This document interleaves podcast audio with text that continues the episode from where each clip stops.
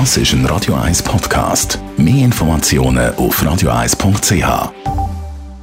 1. Unterstützt vom Kopfwehzentrum Irlande Zürich. www.kopfwww.ch Hollywood hat den Ruf von schon so manchem Raubtier schlecht gemacht. Sechs der Wolf oder der Bär oder auch der Hai, wo spätestens seit dem Film der weiße Hai eigentlich nur noch als Killer bekannt ist.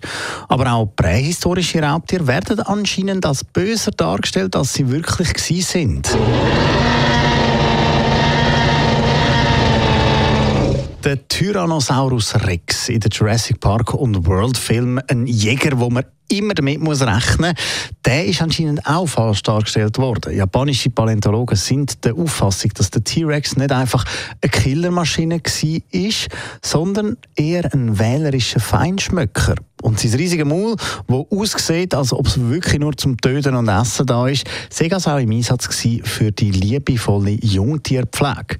In einer Studie von der Universität von der Präfektur Fukui ist der Unterkiefer vom T-Rex ganz genau untersucht worden und die Forscher haben herausgefunden, dass er äußerst viel und empfindliche Nervenenden im Maul hat.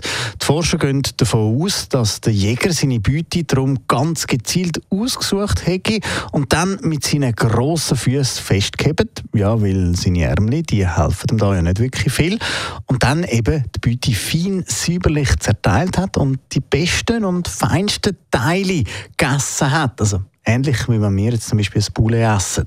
Vor allem hat der Dino aber auch eine fürsorgliche Seite gehabt, sagen die Forscher. Sein grosser Maul sei zum Beispiel im Einsatz im Nestbau oder bei der Pflege der Jungtiere.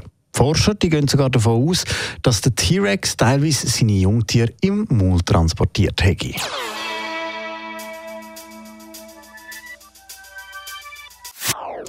Das ist ein Radio 1 Podcast. Mehr Informationen auf radio1.ch.